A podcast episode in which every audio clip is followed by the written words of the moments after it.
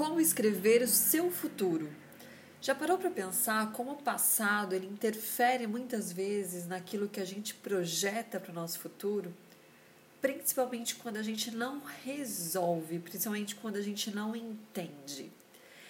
Outra questão é como a gente transforma o nosso futuro a partir da narrativa das pessoas, a partir daquilo que elas colocam para a nossa vida, em forma de narrativas.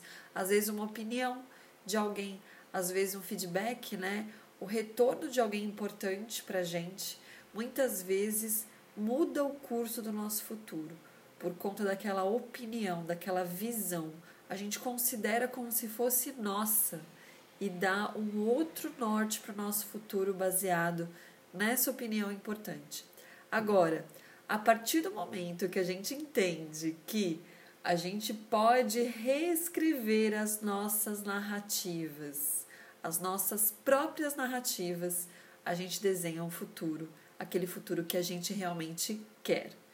Eu vou contar para você, nas palavras do Arnaldo, um exemplo bem claro disso. E eu espero que fique mais claro que você entenda e que consiga pensar no final desse podcast uma ação, algo que você possa fazer para desenhar o seu futuro, ok?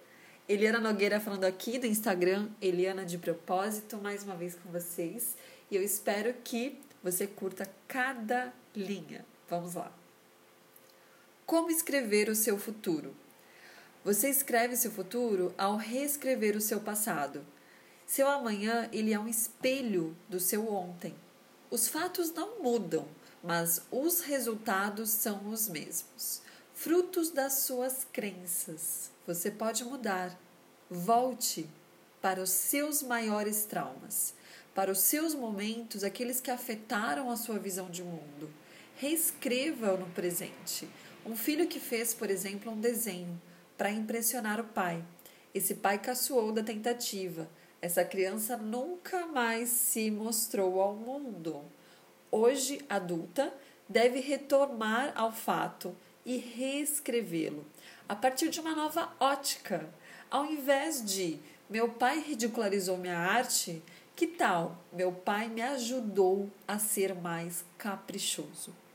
A partir de uma nova narrativa, o artista que está em você, está em mim, ele volta a criar. E você pode fazer o mesmo. Entre na máquina do tempo, vá para o dia exato que gerou em você uma crença limitante, que hoje te impede de ser quem você gostaria de ser. Nesse dia, crie um novo significado para o que aconteceu. Escreva o seu futuro, reescrevendo o seu passado. Hoje sempre conte muito conosco. Vivendo de propósito.